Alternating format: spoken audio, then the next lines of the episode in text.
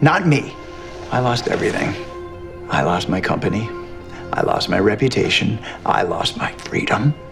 And then you broke your arm and it healed in three hours. Inside your body could be a map to a whole new world genetic therapies, vaccines, medicines, treasures buried deep within your cells. And we cannot risk losing everything because you want to go out and play hero.